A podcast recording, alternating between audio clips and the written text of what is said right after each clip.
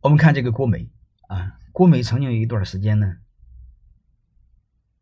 黄光裕去出差了，啊，据说现在快回来了，是吧？然后他家请了一个管家叫陈晓。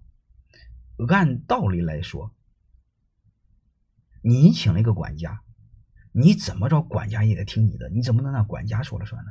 你们有没有印印象？有一段时间是保姆说了算，主人说了不算。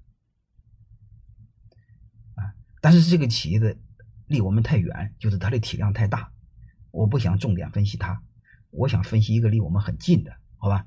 因为大企业的案例、小企业案例都有，嗯，有时候我更不愿意给你们讲大企业的案例，我愿意给你讲小企业的案例。我们讲一个小企业的案例，这是济南一家这个做熟食品的，啊，听完我讲课之后呢，他就这个。回家之后就想给他的常务副总分点股份，因为他害怕这个常务副总被别人给挖走了，掌握他企业太多的核心的东西。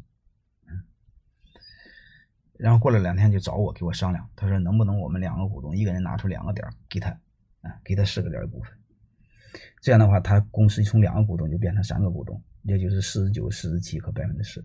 从这个案例中，第一，我顺便告诉你五一四十九是不可以的；第二，我告诉你两大一小是更不可以的。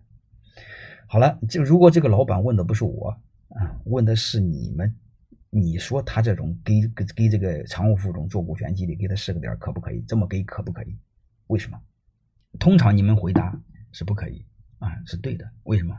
你会很朴素、很简单的认为这么一弄就是四加四十七就大于五十一了啊，我四十就说了不算了。你这个逻辑是对的，好吧？我认为是对的啊，但是这个想的太简单了。啊，这个太简单了啊！我帮你继续分析，好吧？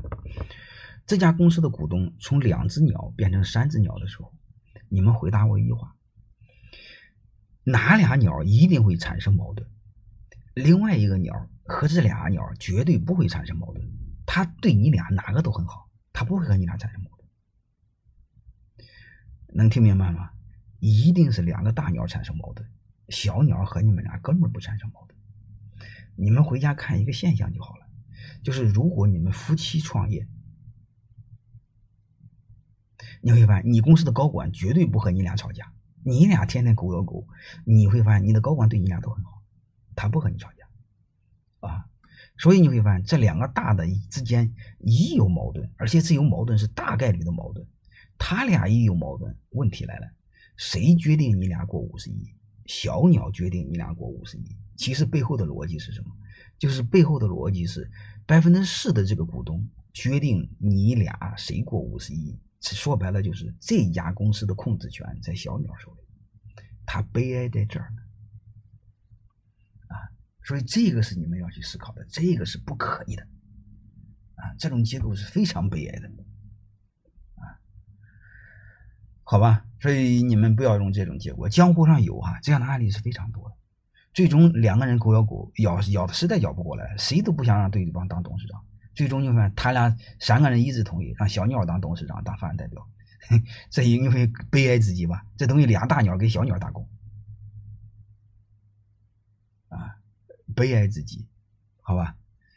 这个代持和一致行动人协议是可以，但是我不建议你永久这么做。为什么？因为它可以解除，好吧？你们股权结构中一般不要用代持和一致的行动人行动行动人协议，短时间可以，长时间不可以。